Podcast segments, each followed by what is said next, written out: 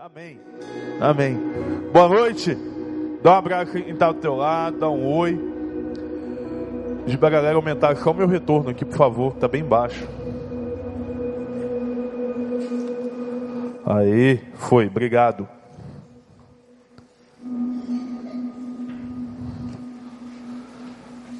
Nossa, todo mundo tão quieto aqui, mas essa auditória é grande, foi um negócio meio.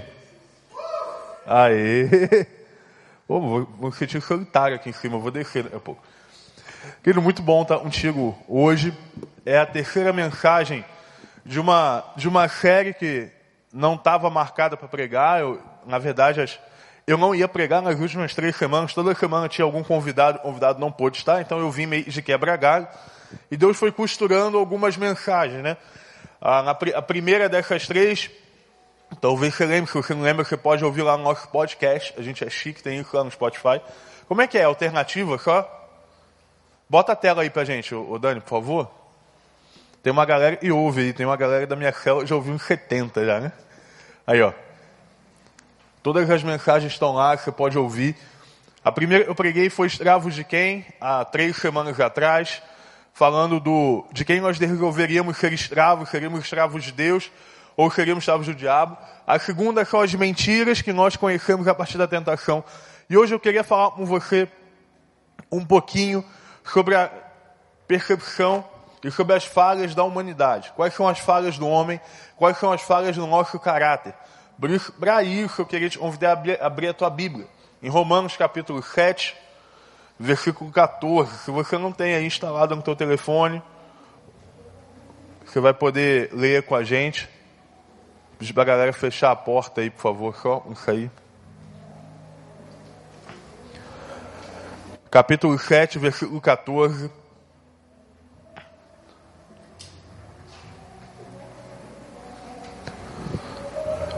Se alguém puder ficar no lado para mim, ali, fazer um. Vamos lá. Sabemos que a lei é espiritual. Eu, contudo, não sou, pois fui vendido como escravo ao pecado. Não entendo o que faço, pois o que faço, pois não faço o que desejo, mas o que odeio. E se faço o que não desejo, admito que a lei é boa. Neste caso, não sou mais eu quem o faz, mas o pecado que habita em mim. Sei que não há nada de bom, nada de bom habita em mim, isto é, em minha carne. Porque tenho o desejo de fazer o que é bom, mas não consigo realizá-lo.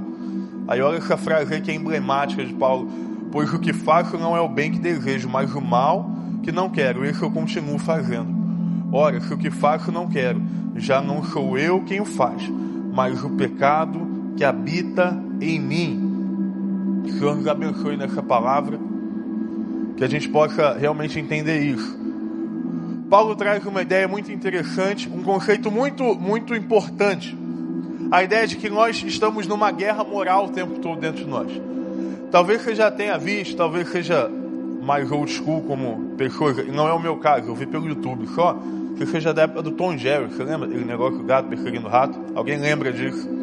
É muito velho presente aqui, que bom, né? Eu não lembro, eu só vi no YouTube, eu não tenho idade para isso, sou muito novo. E eu lembro que em alguns determinados momentos ficava um demônio e um anjinho, né? Um de cada lado, você lembra disso?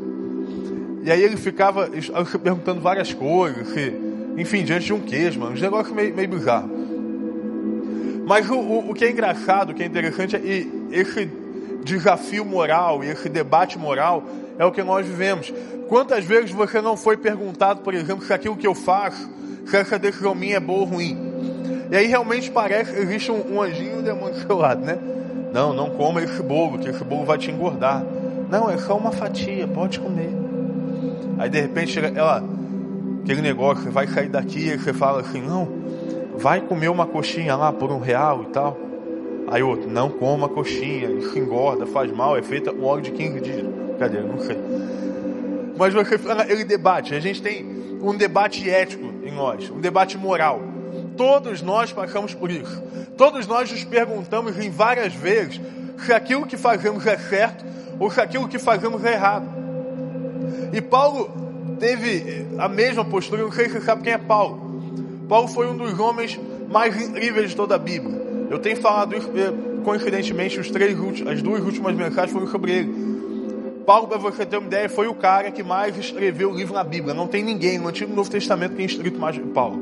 Paulo tem um bloco chamado Cartas Paulinas. Um bloco de tão grande que é a literatura dele, a gente estuda um bloco sobre Paulo. Ele é realmente o cara. Se eu pudesse dizer assim, cara, para você, quem é, quem é para você o cara na Bíblia depois de Jesus? Claro, Paulo. É bom não botar o pé aqui não. Quem é o cara para você depois, depois de Jesus? É Paulo. Cara, Paulo era o cara. Paulo ele era bom, bom na filosofia grega. Você imagina, ele era tipo um PhD do tempo dele.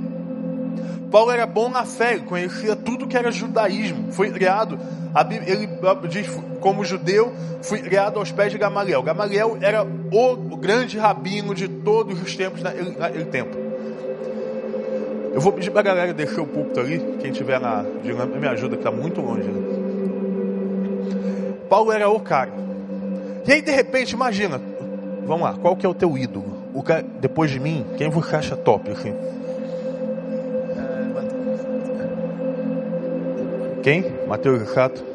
Mateus Assado. Eu achei que ia falar uma cozinheira, porque o irmão faz brigadeiro, né? O irmão ia falar algum. Mateus Rachato. Mateus Rachato ele é um guitarrista, né? Top dos maiores guitarristas. Alguém conhece o Matheus Gassato, gente? O Matheus Gassato é um cara que você vale a pena escutar. Hoje, é, talvez seja o guitarrista mais popular do mundo. É brasileiro e é crente, mas crente daquele doido, sabe? Cara, pá, firme. Vamos lá, vamos ver aqui. Júlio, sim. Depois do Bruno, quem você admira, assim? Não que o Bruno tenha algo que a gente possa admirar, mas quem? Tá ruim aqui? Eu admiro muito o pastor Wander. Pastor Wander? Crente, né? Sei que tu ia falar, sei lá, mano. Shakira. Entendeu? Luiz, fala aí. Um, uma pessoa que você admira aí. Cara, não faço ideia, calma aí. Faz ideia de que admira, então? Tá ruim. Vamos pegar. E outra pessoa, Renan. Não morre não, filho. Fala aí, uma pessoa que você admira demais. Lucas Martini. Luca Martini? É Luca, você admira tanto e não sabe o nome do cara. É isso aí, é a gente admira as pessoas.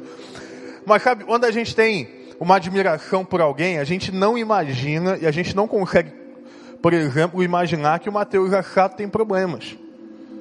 Você não consegue, o cara, o Joab tem um pôster dele lá no quarto, eu imagino. Eu, não tem, PC? Tem um pôster dele no quarto, né? O Joab abre o armário e tá com uma guitarra sem, sem camisa, negócio Brincadeira. E sabe, Paulo, é, pra mim é esse cara. Se perguntar quem você admira Paulo, mas Paulo já morreu, não interessa. Eu estou lendo sobre ele, então eu admiro ele. E de repente a gente entra no capítulo Romanos 7, é emblemático. Romanos 7 é emblemático. Porque Romanos 7 mostra a fragilidade de Paulo, mostra a humanidade de Paulo. De repente, vê o cara da Bíblia, o cara que mais escreveu falando assim, olha, o bem que eu quero fazer, então, esse mesmo eu não faço, mas o mal que eu não quero é comigo. Paulo revela aí uma guerra que existe dentro de nós, um conflito entre o bem e o mal, entre fazer ou não fazer, entre errar e acertar. Mas sabe, isso era muito comum. Tinha um poeta chamado Ovídio, poeta romano, ele falava o seguinte: olha que cara sincero, talvez eu me identifiquei com as palavras dele. Eu vejo as coisas melhores e passo longe, mas as piores eu chego pertinho. Era uma concepção antiga, por exemplo, os judeus tinham uma expressão chamada Yester Hatob e Yester Harab. Era uma ideia de é, bem e mal que habita dentro do ser humano, natureza, boa e má. Então existe de fato uma guerra entre nós. Eu fiquei pensando, sabe, eu não tinha nada definido até essa tarde a respeito de como eu iria ilustrar essa guerra. Eu fiquei, Deus, como é, eu vou ilustrar uma guerra, eu vou ilustrar um conflito entre o bem e o mal. Mas de repente, iluminado pelo Espírito Santo de Deus, Deus trouxe à luz uma ilustração. Por favor, bota a imagem no telão. A imagem está no telão, né, Bruno? Eu espero. Imagem no telão. Aí. Você pode ver que acima a gente tem a representação do bem. Vestido ali com armadura. Cadê, cadê os soldados do bem então aí? Aleluia. Do, você sabe, eu estou falando do Fluminense, né? Obviamente. Ó, Deus aí falando, aleluia. Você tem então a representação, lembrando, e nem sempre o bem vence, tá? Então, ah, vai ser rebaixado, é ruim. Não, filho, é bem, mas faz parte. A gente, Vai que a gente arruma um tapetão até o final do orando por isso, brincadeira. E abaixo a gente tem a representação do mal, né? Aquele bicho que come comida podre, que é fedorento, que é feio. Que aí tem o Flamengo. Então, isso aí, por exemplo, eu vivo dentro da minha casa, um frito aí, né? Outro dia, o João Pedro acordou de manhã e falou assim, papai, temos que comprar uma blusa do Fluminense. Ele está convertendo o nome de Jesus, né? Já de manhã cedo, sem nenhum tipo... Aí ele chegou para Raquel, mamãe, o Fluminense é o time dos meninos. Aí vem abençoado da minha sogra. Sogra é uma benção, né? É, mas o tio Rafael também é menino e é flamenguista. Mas também, menino, né? Não, mas o vovô Robson também é flamenguista. Aí ele chegou para a mamãe, mamãe, aí ela, não, meu time é Flamengo. É logado para Raquel, né? Quem é autoridade aqui dentro da casa. Eu lhe para filho, mas você é Fluminense, igual o papai, né? Aí, olhou para mim, olhou. Aí outro dia ele ficou brincando também, né? Perguntando, papai, é Flamengo? Falei, filho, olha só, se você falar que é Fluminense, o papai te dá um brinquedo especial. Ele está até agora esperando chegar esse brinquedo especial. Mas a gente prometeu, vai cumprir um dia esse menino, coitado, o nosso Batman, né, Batman? Você está aí. Mas brincadeira, pode tirar essa imagem profana aí. Mas você já sabe que o time crente mesmo é Fluminense. Cara, então, quando a gente fala dessa luta entre o bem e o mal, isso era muito comum no tempo de Paulo. Paulo sabia exatamente o que estava falando. Só que, naquela época, eu falei que Paulo sabia muito do era judaísmo, existiam dois entendimentos. Que, que a, a luta entre bem e mal, ela era derrotada, ela era ganha de duas formas somente lendo a Bíblia e tendo uma batalha na mente. Então, para que a gente pudesse ganhar algum tipo de batalha, a gente precisava, eles precisavam, diziam, né? Ler a Bíblia e transformar sua mente. De repente, Paulo vem com uma palavra, mostrando para dizendo, no meio dos judeus, que ele não faz aquilo que é a sua vontade. Então, ele está quebrando eu preciso te contar para você poder entender onde a gente vai chegar hoje. Paulo está quebrando o maior argumento judaico a respeito de uma batalha moral contra o pecado. Naquele momento, Paulo está dizendo assim: olha, não é sempre que eu faço aquilo que eu penso. Nem sempre eu faço aquilo que eu quero. Por mais que eu queira fazer o bem, eu sou encorajado a fazer o mal por conta da minha carne, por conta das minhas vontades. Nesse momento, e é um texto tão a gente passa tão batido por ele, mas é um texto tão profundo, mas tão profundo, mas tão profundo. A gente vê Paulo quebrando e derrotando todo o argumento, todo o argumento do convencimento do bem que os judeus tinham. Derrubando essa concepção de que lendo a Bíblia e batalhando na mente, a gente consegue. Paulo chega no final dizendo: não. Não é possível. Por isso eu queria falar com você algumas coisas que eu entendo sobre isso. A primeira coisa é que existe uma derrota aí do conhecimento. Sabe, eu entendo muito, é muito simples. Conhecer não é fazer. Entende? Conhecer não é fazer. Por exemplo, eu sou um grande amante instrumento ali, da bateria. Apesar de eu saber, nem preciso estudar muito para tocar aquilo, você veja. Os músicos tendem a dizer que o baterista é aquele que anda com os músicos, né? É o amigo da galera. Ele não estuda, esse infeliz. Ó, pode dar uma paradinha no teu lado, o chão lá diminuiu. Boa. Fica por aí, e aí atrapalha, ajuda a gente.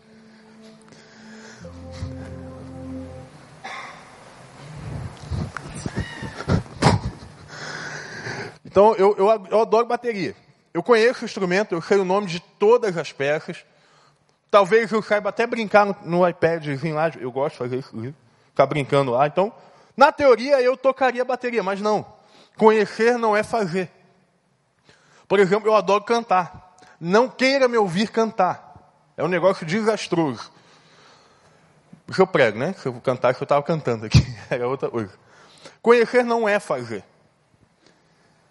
O que a gente tem, e um conceito muito errado, o fato de eu conhecer a Bíblia faz com que imediatamente eu seja liberto, livre, de todo tipo de, de atitude negativa. Eu tinha uma atitude ruim.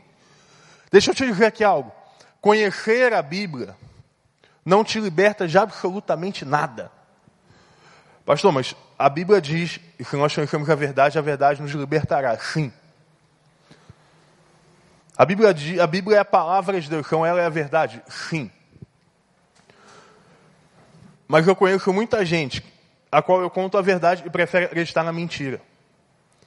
Eu conheço, por exemplo, o, o sei, não conheço pessoalmente, graças a Deus, o tal do diabo, rabudo, capiroto, chama o que quiser, que conhece a Bíblia por inteiro, que estava lá e está narrado nela. E é chamado do pai da mentira, conhecendo a verdade. Conhecer uma palavra, saber o que a Bíblia diz a respeito do, do bem, não significa fazer isso. Não quer dizer que porque eu conheço eu faço. O entendimento judaico era exatamente esse. Se você decorar a Torá, e aí eu já disse a vocês, Paulo, provavelmente ali aos 10 anos já tinha decorado os cinco primeiros livros da Bíblia. Que era um menino treinado para ser um fariseu, vivia dessa forma. Decor... É, eles decoravam porque entendiam que conhecendo eles seriam libertos. Eu não estou falando para você parar de ler a Bíblia, não faça isso, leia e leia muito. O que eu estou dizendo para você é que simplesmente conhecer a Bíblia pode fazer de você um conhecedor de um código moral. A Bíblia pode se tornar para você um código de ética bonito. A Bíblia pode se tornar para você palavras de positivismo. A Bíblia pode se tornar para você uma leitura bonita. Por exemplo, eu sei de gente que lê a Bíblia para desestressar, da mesma forma como eu leio poesia para desestressar, pô. Bíblia e conhecer a Bíblia não tem a ver com praticar o que nela está escrito.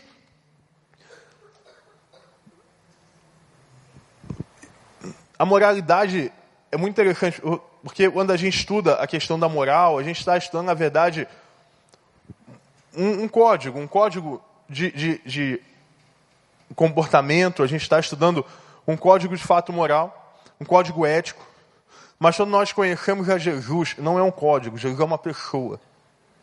Eu sou influenciado. Hoje estava uma reunião de líderes de manhã, eu dizia isso. Estava, estava falando de influência, cara, a palavra da moda, mas é a palavra espetacular. Porque o que nós fazemos quando nos aproximamos de Jesus é sermos influenciados. Então Paulo derruba a ideia do conhecimento. Conhecer não é fazer. Entenda? Então pensa nisso aqui, vai pensando, a gente vai construir um negócio legal. Conhecer não é fazer. Dois, Paulo derrota a vontade humana. Vamos lá. Eu quero, Paulo diz, o bem que eu quero, esse eu não faço. Eu não sei você, mas eu tenho uma luta constante diária, eu chamo academia, né? Estou tentando, estou ali. Tem dois meses mais ou menos que eu voltei. É uma dor infernal, sabe? Eu acredito que tem aparelhos e Satanás ali esperando você entrar para dar lagulhada. Tem convicção disso. Às vezes eu, eu já entro para fazer um chupinho assim, deixa eu ver se tem alguém aqui para poder. É um negócio absurdo, sabe? E hoje de manhã foi engraçado. O está aí não, né?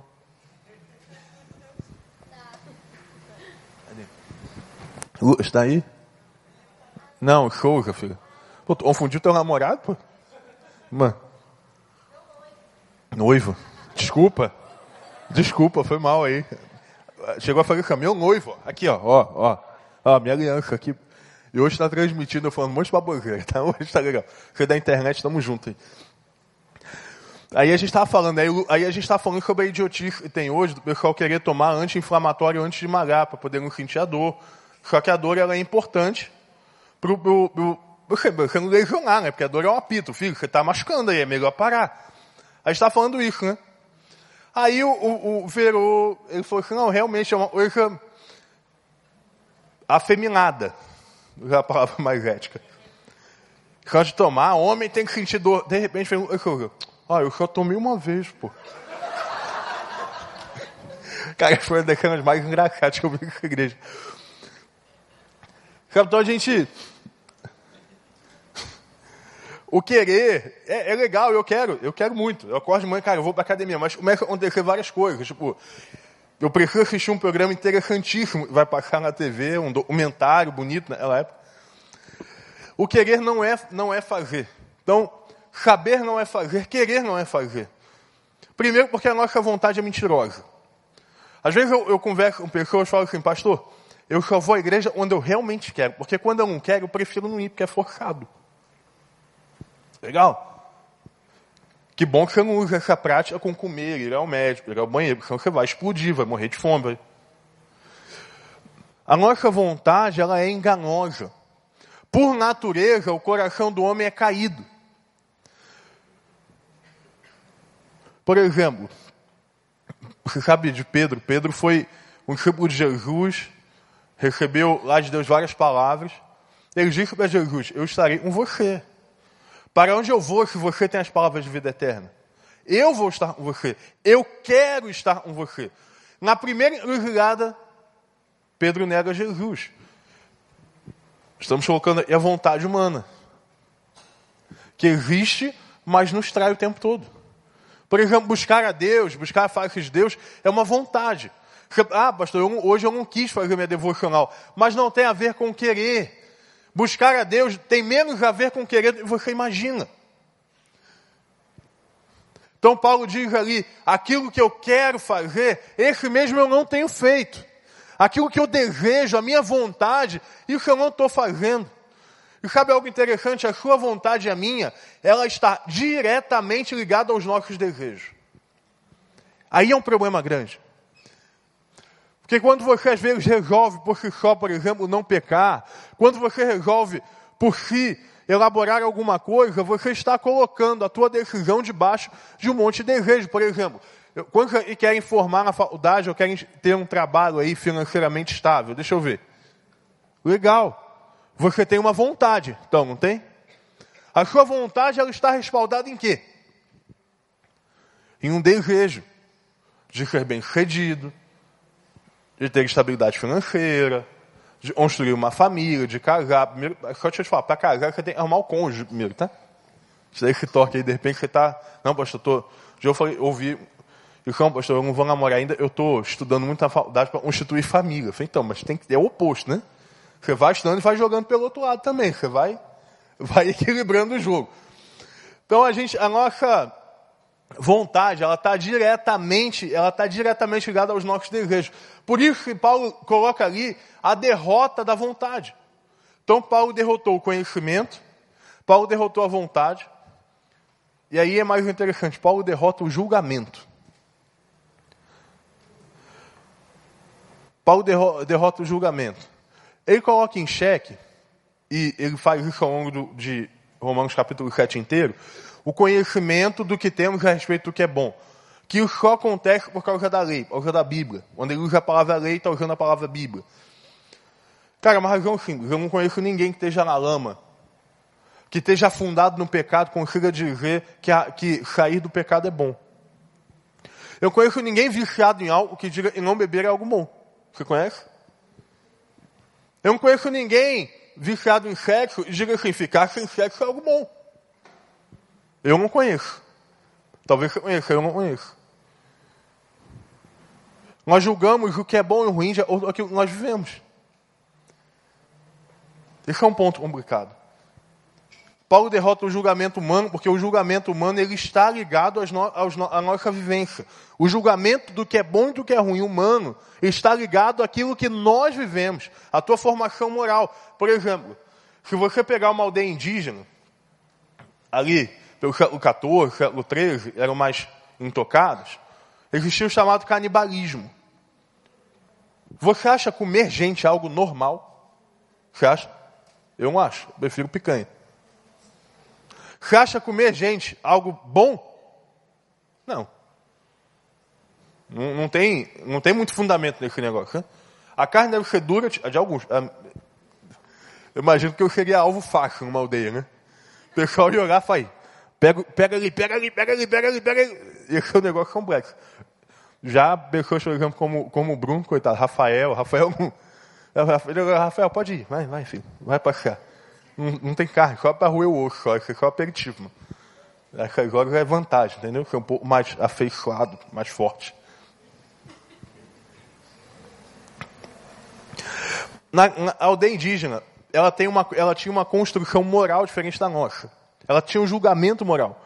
Comer pessoas não era algo ruim ou algo louco para eles, porque é construído. Por exemplo, acharam, eu não, não lembro exatamente o ano, mas se não me engano foi no século XX, o século XIX, século XX. Acharam um menino que havia nascido na selva, daí veio até a ideia do Mogli, né? Não foi criado pelo Aldini, foi, foi uma, é existe uma história verídica sobre isso. Quando as pessoas começaram a encontrar, as pessoas encontraram ele, puxaram ele para perto, para um vez humana, a primeira coisa que elas descobriram é que esse menino ele não tinha noção do que é moral e do que é ético. Ele não sabia do corpo humano, para ele corpo humano era nada, é igual corpo de bicho. Então a gente tem um julgamento moral que é baseado naquilo que nós vivemos. Mas sabe o que a Bíblia diz lá em Jeremias? O coração, é, o coração do homem é mais enganoso que qualquer outra coisa. Sua doença é incurável. Olha isso. A Bíblia diz que o teu coração e o meu tem uma doença, uma doença incurável. Por isso nós não podemos julgar aquilo que nós achamos moral, nós achamos bom, nós precisamos de uma base. E a base é a Bíblia. Aí sim, quando você coloca em confronto e você olha para a Bíblia não como um código moral, mas como assim, o que eu devo fazer? Essa é a palavra. O que eu devo praticar? Aí as coisas começam a diferir. Então nós vemos aqui as derrotas. As derrotas que Paulo promoveu no seu discurso. Mas sabe, eu entendo bem que a gente não pode terminar e, comer, e uma mensagem toda falando de derrota, né? Negócio, derrota a gente já tem demais.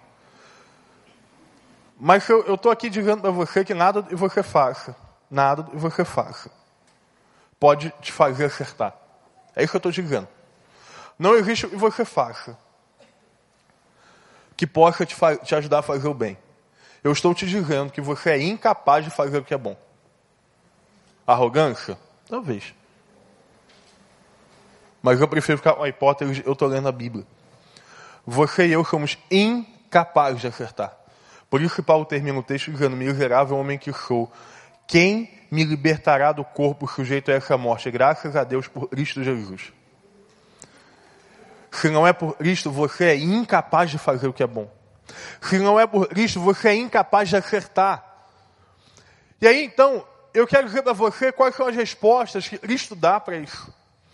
Quais são os três passos que Cristo dá e o que é que Cristo faz? E como Cristo comunica para nós aquilo que é verdadeiro.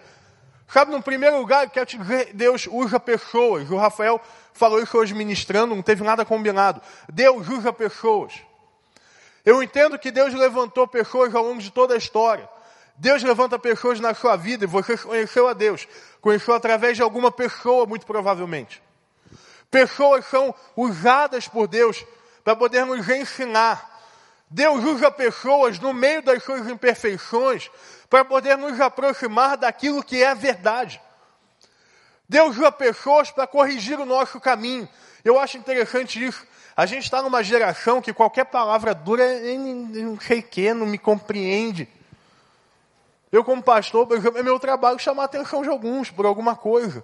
A primeira coisa que acontece quando eu chamo a atenção, não, peraí, você não está entendendo. Não, eu estou. Eu estou entendendo, você está errado. Simples. Você pode fazer comigo. Como faz? Nós, como corpo de Jesus, precisamos aprender que a correção ela não é uma maldição, que a correção é uma bênção dada por Deus. Deus usa pessoas.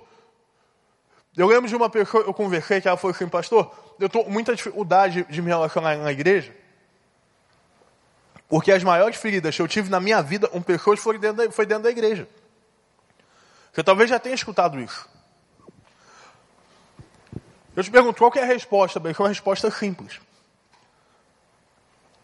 Você numa igreja, você é, é impulsionado a ter relacionamentos profundos, por exemplo. Eu, tenho, eu preciso ter um relacionamento profundo com o Joab.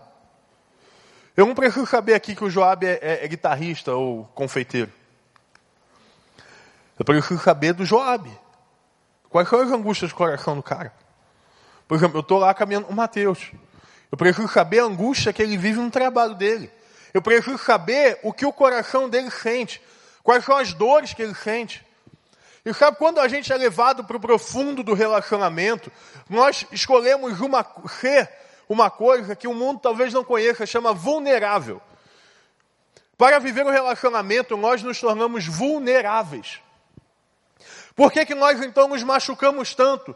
Porque quando você está, irmão, um escudo abaixado, qualquer flecha e vem a pega. Um relacionamento superficial, o escudo está levantado. Por que, que ferida, por exemplo, dentro de casamento é uma coisa séria demais? Porque não existe escudo, existe uma só carne, intimidade total. Qualquer ferida que venha de um, de, de um marido para uma mulher, de uma mulher para o marido, é algo extremamente complexo. Porque traz, a, gente traz ali uma dor absurda. Por que, que a ferida de um pai marca a vida inteira de uma pessoa? Porque existe um relacionamento tão profundo, que promete tantas coisas que é rompido. Relacionamentos profundos, preste atenção nisso, eles, eles também têm uma capacidade enorme de ferir pessoas profundamente. Agora, eu continuei o verso com esse menino, eu contei isso tudo para ele. Falei, mas você pode escolher viver relacionamentos superficiais. A escolha é sua. Só que eu te digo algo, eu digo para vocês algo. Talvez você viva um relacionamento profundo com alguém, de discipulado, de, de pastoreio. É muito melhor estar sujeito a tropeços e aprender o que a Bíblia chama de perdoar, do que viver relacionamentos, relacionamentos superficiais e não saber o poder que isso tem. Pastor Marcos escreveu um livro lindo chamado Poder dos Relacionamentos. Sabe, relacionamentos profundos e vulneráveis, sim, eles têm potencial de dano, mas eles têm dez vezes mais potencial, potencial de lucro. Vou falar uma linguagem que você entenda. Relacionamentos profundos, eles têm capacidade de te abençoar. Sabe, mas Paulo também mostra para a gente através da sua vida que Deus usa pessoas, como usou na vida dele um homem chamado Ananias, como usou um homem chamado Barnabé. Mas Paulo também nos mostra e nos ensina com a sua vida. Que para fazer é certo, nós precisamos aprender que Deus também usa processo. Talvez seja a palavra eu mais uso no meu discipulado. Quando eu estou discipulando alguém, uma das coisas mais enfáticas que eu digo é cuidado com o processo. Por exemplo, Deus deu, Deus deu uma promessa para Abraão. Abraão, você será da tua terra e você será pai de multidão. Abraão não viu, ele não se viu sendo pai de multidão. Nós somos filhos de Abraão.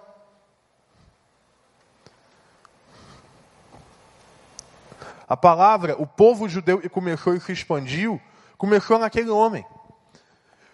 Moisés, por exemplo, demorou anos e não entrou numa terra prometida. Processo. Às vezes você está se perguntando por que, que você não consegue seguir firme em algo. Por que você não consegue seguir firme no caminho que o Senhor tem te colocado? Por que você não consegue seguir firme? Por que, que você cai tanto? Por que, que você tropeça tanto? Por que, que você erra tanto? Porque faz parte do processo. E eu nunca vi algo tão importante, algo tão poderoso quanto o processo. O processo ele te ensina a persistência, o processo ele te, ele te ensina o quão é importante você estar sendo firme em Deus. Cara, o processo ele, ele, ele ensina algo sobre dependência que é incrível. Eu nunca vi algo que Deus tenha feito tão profundo quanto o processo. Ei, meu computador conectado ao WhatsApp deu um barulho estranho aqui. Cara, o processo é algo realmente impressionante. Por exemplo, eu não sei se você sabe, Paulo ficou mais de 10 anos entre a sua conversão e o seu chamado missionário. Até a sua primeira viagem, ele passou mais de 10 anos. Cara, Deus usa processo. Deus vai usar etapas. Por mais que você não goste de cinco anos de uma faculdade, isso é importante cinco anos de uma faculdade. Mas se você não gosta de esperar, por exemplo, por um namoro saudável, sim, é importante esperar por um namoro saudável. Processo. Deus age através do tempo. Por que, que eu estou falando isso? Porque é difícil para nós entendermos, porque somos imediatistas. Você fica com raiva quando uma fotinha está carregando no WhatsApp ela não carrega. Você fica com raiva, por exemplo, quando você está lá vendo os stories lá do Instagram e, e, do nada trava. Você fica com raiva. Demora dois segundos e ele voltou, mas já é o suficiente para tacar o telefone no chão. Você fica com raiva quando alguém te manda um áudio de quatro minutos e meio. Particularmente eu fico. Ah, não, é muito tempo. Gente, quatro minutos e meio. De um dia de 24 horas, é só um pouquinho mesmo, é rápido. Você, o, o, tem um estudo muito interessante que diz que um vídeo no YouTube, ele te prende, ele, ele prende ou não. Ou seja, é, um vídeo ele tem a capacidade, ele, ele precisa ter nos seus primeiros oito segundos algo que ele prenda. Oito segundos. Aí você vai entender, os blogueiros lá, eles começam, porque hoje nós falaremos sobre não sei o quê. Tá, Tá, tá, entra a vinheta, né? Porque os primeiros oito segundos dele são vitais para aquilo que ele vai falar depois. Oito segundos. Aí sabe o que está acontecendo? Porque a nossa geração não entende mais o que é o processo. Porque a internet ela tem cara, acelerado a nossa vida. Você abre o telefone, você tem trilhões de mensagens. Por exemplo, eu quero, quando eu quero me atualizar do que está acontecendo no mundo, eu vou para o Instagram e começo a passar o dedo. Em um minuto eu sei o que está acontecendo. Enquanto um jornal chato na televisão deu uma meia hora. É rápido. Um minutinho. Eu estou falando das coisas já está procurando no, no telefone alguma coisa. É rápido. A pessoa que está na internet hoje, por exemplo, que não veio para o culto, ela está assistindo. Rápido. Nós temos, nós perdemos um pouco dessa, dessa coisa de esperar, de saber entrar num processo. Nós não sabemos. Por conta disso, nós atingimos níveis muito rasos. Porque nós não sabemos do processo, nós atingimos níveis muito rasos, muito superficiais. Por isso nós não conseguimos fazer o que é bom. Porque a nossa geração não entende o processo. Porque você não entende que às vezes cair faz parte. Às vezes errar vai fazer parte da tua, da tua vida, vai fazer parte da tua etapa, da etapa que você está. De a banda aí subindo, ele já vai caminhar para o final.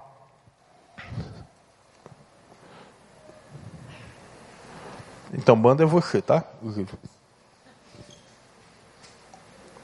Joab virou meu alvo hoje. Joab, vem cá, filho. Ó, Deus falando aí. Qual, qual é o nome, Joab? Joab. Joab. Você veio da onde, Joab? Eu vim de São José do Calçado, Espírito Santo. Você é um jogador descalço? Do calçado. Ah, tá, diferente. Então você veio do interior. Do interior. Interiorano. É, entendi. E você tá solteiro, apesar de você morar com um PC, vocês são primos, então não tem nada a ver. Você tá solteiro?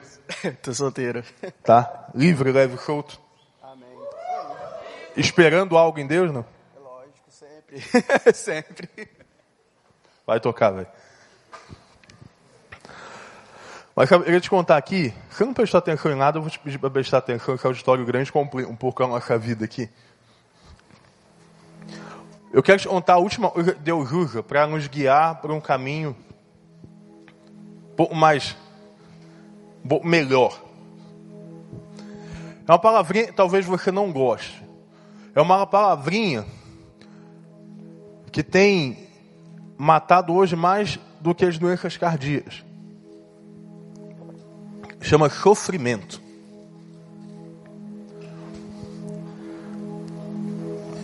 A gente está terminando setembro amarelo. Alguém fala, isso é bobeira. O sofrimento ele tem matado mais jovem, mais adolescente do que você pode imaginar. É raro, tá? É raro. Alguém que está nesse auditório não conhecer alguém que já tentou suicídio e fala em suicídio. Isso é raríssimo. Todos nós conhecemos algumas pessoas que falam sobre isso. Nós nos tornamos intolerantes ao sofrimento. Sabe, eu ouvi o, o, pastor pregando agora na quinta-feira. Foi algo muito interessante. A gente não tem mais rua. A gente perdeu a brincadeira de criança. E ele contava, achei muito interessante isso. Por exemplo, quando eu era mais novo, meu apelido era espingarda, porque eu tinha 1,80m e era magrelo. Foi apelido interessante. Nós temos apelidos, cara. Eu era chamado de Big. Por quê? Eu era magro? Não. A gente tinha apelido. Todo mundo teve, eu acho que a maioria de nós teve um amigo negão. Cabeção. Chassi de grilo, eu tinha um, chama chassi. Cara, é normal. Eu não estou defendendo aqui o bullying, eu estou dizendo que tem coisas que fazem parte da infância. Tem brincadeiras saudáveis que fazem parte da infância. Mas a gente perdeu. Por exemplo, a criança ela não rala mais o joelho. Isso é da época do metiolate. O metiolate não arde mais. Tá entendendo? O metiolate não arde. Quando, eu ralava o joelho, eu chorava mais pela possibilidade do metiolate do que pela dor no joelho. Ó, bando de velho aqui se entregando. Outra coisa que já me dava raiva, o tal do mercúrio, e ficava marcado dez dias depois. Foi uma festinha de 15 anos, mano. Tava ele braço vermelho. E, e Mercúrio é um negócio demoníaco, né? Porque a tua mãe passava. E, mas quando ela botava um excesso no algodão, ficava um pingo escorrido aqui. Aí você ia pra festa, aquele, né? E aí, beleza? Ele de escorridão vermelho, manchado. Cara, essas coisas não existem mais. Outro dia eu fui comprar um metiolate, era spray. Cadê aquela pazinha que Satanás encostava na ferida aberta, gente? Aquilo, era o demônio. Cadê aquele, o tal do álcool iodado? Jesus, dá um negócio. Você usou álcool iodado? Negócio roxo, maligno, marrom, sei lá o nome daquilo. Aquilo só de abrir a tampa já escorre a lágrima. É um negócio. A gente perdeu a ideia do sofrimento. Tudo hoje é pelo conforto. Tudo é pelo conforto. As pessoas saem da autoescola, pegam um carro automático, porque é mais confortável. Tudo é mais confortável. A gente paga contas altíssimas de luz, clarificando o meio ambiente, mas a gente não pode ver que é ar-condicionado. E a tal da sustentabilidade vira um discurso do Instagram. A gente está preocupado com conforto. Sabe, eu fui comprar um tênis de corrida, o meu estava desconfortável. Aí eu falei pro cara da loja, olha, eu quero um tênis desconfortável. Ele, não, beleza. Tem isso aqui e tal, quanto é que custa? Aí, custa 60, ele é 60. Pronto, então, eu quero, não quero um carro. Eu quero um tênis confortável para correr. Só isso que eu quero. Não, mas agora, o tênis ele vem com chip dentro, né? Negócio doido. Conforto. E ó, o tal do chip, você não precisa nem parear na hora no teu celular. Pode usar depois, que é mais fácil. Não atrapalha a corrida. Deixa atrapalhar a corrida. Tem um chip no meu pé, velho. A gente, a gente não sabe mais nem sofrer por, por, por espera. E aí a gente entende, para de entender, aliás, que o sofrimento também pode vir de Deus. Paulo diz, por exemplo, quando ele fala do seu espinho na carne, que um espírito maligno colocou lá, mas que foi permitido por Deus. A gente perde a ideia de que o sofrimento é algo que é permitido e usado por Deus.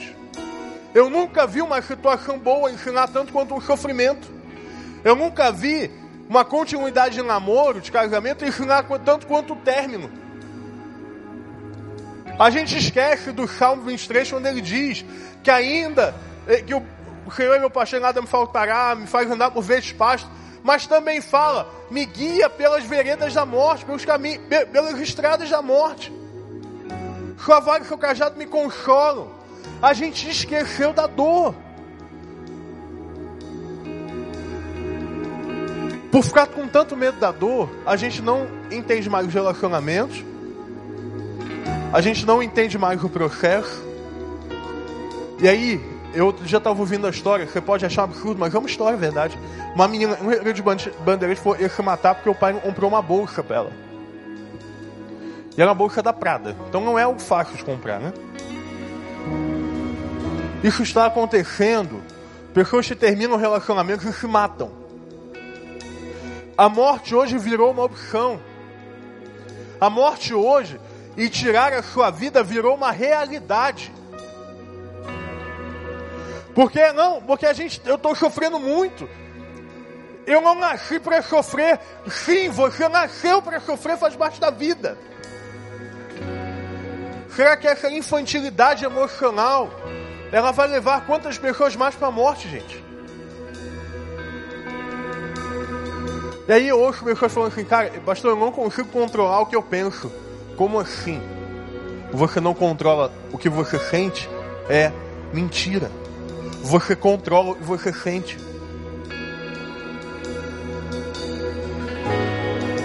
Cara, é tão interessante isso. É tão interessante pensar o que Paulo diz no final. Realmente, o que nós queremos fazer de bom não é certo. O que nós queremos fazer de bom não é o que nós conseguimos. Nós fazemos que nós achamos certo. Mas é muito mais interessante quando ele diz no final: graças a Deus por Cristo Jesus. Numa geração como nós, na tua vida e na minha vida, se a gente não encontrar Jesus no meio dessas dores, a gente vai para o saco, porque a nossa vida tem sido colocada em xeque todos os dias. Hoje eu estava com o pastor Daniel, a gente está monitorando uma situação, uma menina internada, porque ela está cortando os pulsos e cortou pela quarta vez em 15 dias. Isso não é normal. E sabe de onde veio? Ah, eu sofro tanto, sofro tanto que ninguém me ama. É essa a ideia que a gente tem. Esse entendimento. Quando a gente briga com alguém, a gente já a pessoa não nos ama. Gente, o amor e a briga às vezes estão mais relacionados do que você imagina. Amar alguém é conviver, conviver é, faz parte da briga. Ah, não, eu me frustrei, eu não sei qual caminho eu vou seguir, eu prefiro terminar com isso. São palavras que eu escuto diariamente. Você tem uma ideia, nos últimos dois meses, a gente acompanhou cinco pessoas tentaram se matar. Cinco. Que tentaram. Estou dizendo, cinco. Será que isso é normal? Será que a gente vai ver essa, muitas vezes, não é sempre, mas muitas vezes, essa falta de tolerância à dor matar mais pessoas que as doenças cardíacas matam? A OMS está preocupadíssima porque o número de adolescentes que têm se matado tem subido assustadoramente. O número de jovens até 23 anos tem subido assustadoramente. E não me olhe achando que você não faz parte disso. Você pode fazer parte disso. O nome de Jesus não fará. Mas você está sujeito a isso.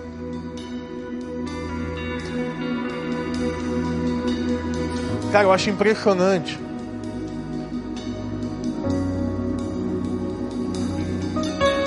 Como que a gente tem mania, a gente tem. Sabe, eu vou enfiar minha palavra dizendo isso.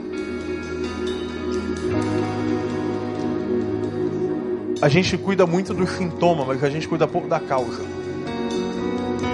A gente ataca o sintoma, mas a gente não ataca o que está tá causando isso. A gente se preocupa muito em saciar a, a nossa dor, mas a gente não se preocupa em investigar por que está acontecendo. Você está muito preocupado em deixar de pecar, mas você não preocupa, se preocupa com o que está te levando a isso. Então eu fiz questão de nessas três mensagens ser extremamente didático, pontuar as coisas. Que eu queria terminar essa terceira mensagem desse bloco. Talvez você tenha achado didático demais. Mas você entender uma coisa, tudo que eu falei aqui vai culminar em uma coisa. Você só vai conseguir, escuta isso, você só vai conseguir viver plenamente se você depender de Jesus. Se você não depender de Jesus, tudo o que você vive, presta atenção nisso, tudo o que você vive poderá ruir e destruir a sua vida. É isso que eu estou dizendo. Em três semanas, de forma muito didática, que Jesus precisa ser o centro da tua vida. Que Jesus precisa ser o lugar onde você vai depositar as tuas dores, onde você vai depositar a tua frustração, onde você vai resolver os teus conflitos. É em Jesus que a gente precisa fazer isso. É em Jesus que a gente precisa concentrar os nossos erros e acertos. Talvez eu essa semana tenha mais errado do que acertado. Talvez você compartilhe dessa mesma experiência comigo. Mas eu posso chegar no final dessa semana, talvez eu tenha mais errado do que acertado, dizendo que eu fui justificado por Jesus Cristo. Dizendo os meus erros, eles foram colocados em Jesus e absorvidos pela morte na cruz. A sua vitória e a minha vitória pela vida, elas estão completamente relacionadas à vitória da cruz. Coloque as suas expectativas em Jesus nessa noite. Coloque a tua vida em Jesus. Didaticamente falando, o teu conhecimento não vai te fazer acertar. O teu julgamento moral não te faz acertar. A tua vontade não te faz acertar. Entende uma coisa? Ninguém que tira a sua vida quer tirar a sua vida.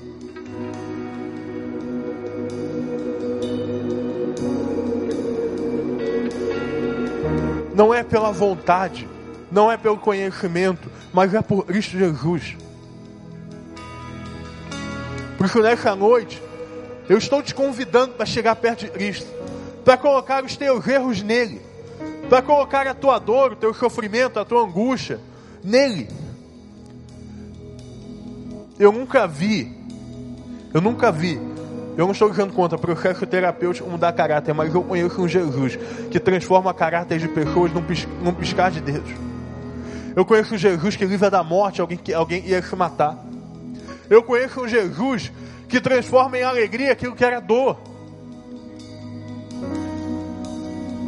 Eu conheço um Jesus que pega os teus erros e transforma eles nos acertos. Eu conheço um Jesus que pega a tua maior área de fragilidade e transforma na tua maior força.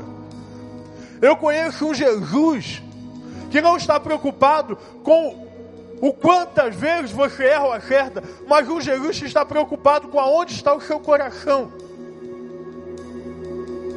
Você ouviu aqui o maior escritor da Bíblia dizendo: o bem que eu quero fazer eu não faço, porque você acha que faz o bem que quer. Eu não faço o bem que eu quero. Mas nessa noite você tem a oportunidade de não sair fazendo bem. Eu não acredito nisso, eu não sou tão utópico assim. Mas de sair daqui adorando aquele que chega e vai te fazer chegar a fazer o bem. Aquele que vai te fazer carregar, aquilo vai te ajudar a carregar as suas dores.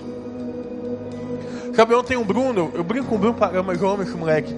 Ele deu um testemunho ontem a respeito do processo depressivo dele. Gente, se não for por Jesus, as coisas não acontecem. Mas baixa a tua cabeça aí, fecha teu olho. Eu quero te dar um tempinho para você pensar nisso. Vou pensar um pouquinho nisso que eu estou dizendo. O pessoal da equipe tirar aqui o tonel.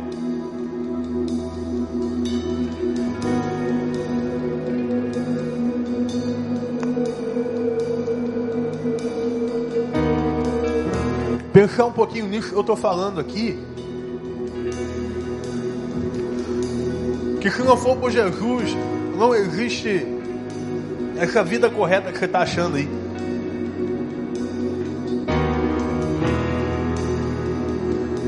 Você quer hoje colocar o, centro da tua vida em Jesus, ou melhor, colocar Jesus no centro da tua vida? Levanta a mão para mim, para eu ver. Amém. Amém. Talvez você seja uma das pessoas que eu estava falando que estão querendo chegar à sua vida. Se quiser uma oração, levanta a sua mão. Tem ninguém vendo, só estou eu vendo aqui. Amém. Amém. Levanta aí a sua mão, deixa eu ver você. Você quer colocar Jesus no centro da sua vida? Levanta aí a mão. Amém. Que é direita. Que é esquerda. Amém. Amém. Amém. Esquerda. Amém. Da frente. Amém. Glória a Deus aqui do lado. Amém. Na frente vi. Aqui atrás. Graças a Deus. Você pode ficar em pé no seu lugar. Vamos, a gente vai cantar o refrão da música que a gente cantou sobre cuidado. E sabe, deixa eu falar o que eu, eu tenho falado. Deus colocado no meu coração de eu ensinar, porque eu estou ensinando há três semanas. Quando você vem à frente, eu vou te chamar para vir. Eu não estou preocupado em expor a sua vida. É longe disso. Mas quando você vem à frente, você constitui um ato simbólico. Os símbolos, eles transformam e marcam a nossa vida para sempre. Escuta aqui. Os símbolos marcam a nossa vida para sempre. Então, enquanto nós vamos estar cantando, eu quero te convidar a levantar do seu lugar. Ninguém, eu não estou perguntando qual é o teu problema, qual é a sua dor. Isso você sabe. Ninguém aqui vai te julgar porque você está vindo. Mas enquanto nós cantarmos, eu preciso te desafiar a vir aqui. Eu vou, eu vou estar aqui embaixo, eu vou orar por vocês. Vem cá. Vem cá. Tem muita gente levantou a mão. Tem muita, muita gente. Eu preciso que vocês venham. Vem levantou a sua mão, existe diferença de levantar a mão e vir aqui. Não tem problema nenhum. Vem cá. Tem gente aqui atrás, vem cá. Chega no meio. Chega no canto aqui. Vem cá. Seus olhos me achei. Em seus olhos me achei. Meu ser desejo seu amor. Pode vir, teu lugar e vem aqui. Você quer colocar Jesus no centro. Você está sofrendo, você quer entregar isso, quer colocar Jesus, vem no centro do sofrimento, vem cá. Vem aqui. graça você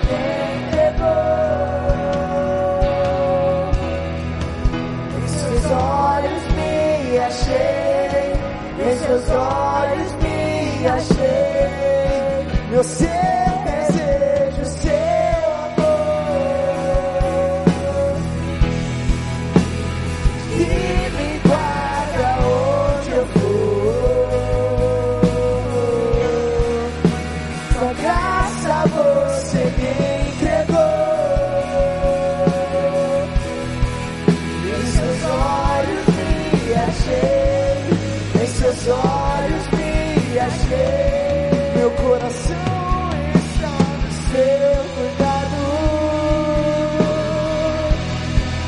Coração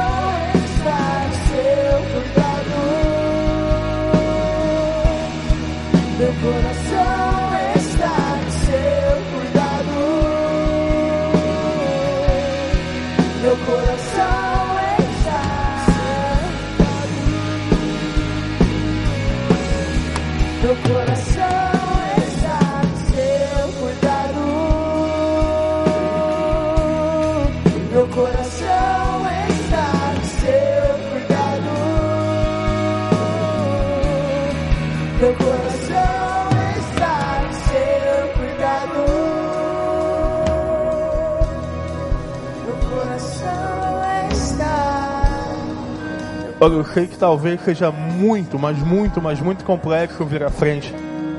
Às vezes a forma que a gente está complica isso. Então eu quero te ajudar nisso. Se você quiser ficar de joelho onde você estiver, se ouviu o que eu falei, se tá, esse desejo que é colocar Jesus no centro, fica de joelho onde você está, mas não deixa de se entregar não. Não precisa vir não, mas fica de joelho onde você estiver. Você levantou esse apelo, mas você não, não quer, não consegue por algum motivo. Não tem problema não. Se você estiver em casa aí, vendo culto pela internet, Deus tem falado contigo. Fica de joelho aí na tua casa, onde você estiver. Dá uma paradinha, começa a orar ao Senhor por isso. Senhor, nessa noite, Pai, nós entregamos a nossa vida ao Senhor, Deus. Deus, nós reconhecemos que precisamos colocar o Senhor no centro, no centro do seu cuidado, Deus.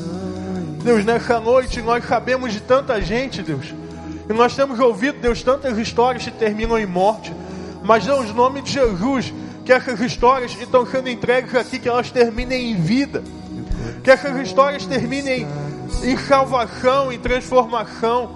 No nome de Jesus, Deus, nós repreendemos pela tua palavra qualquer espírito de morte, Deus. Qualquer palavra, Deus, que foi dada, qualquer tentativa de tirar a sua vida, Deus, nós colocamos fim no nome do Senhor Jesus. Ah, Deus, sabemos que é tão difícil acertar. Nós sabemos, Deus, que é tão difícil fazer o certo. Deus, mas no nome de Jesus, que o Senhor possa nos ajudar, Deus, a acertar. Nos ajuda, Deus, a seguir o caminho que o Senhor tem para nós. Nos ajuda a te encontrar, Deus, no meio das dores. Deus, nos ajuda, no nome de Jesus, Deus, a te encontrar, Deus, no meio de tanto sofrimento. Deus, num, num mundo em que as pessoas têm perdido a sua vida por causa da dor. Deus, nós pedimos que a, a dor que o Senhor sentiu na cruz, que ela seja maior. Que a tua vitória na cruz ela seja maior do que as nossas dores. Deus, não nos deixe ver uma geração ser perdida pela morte.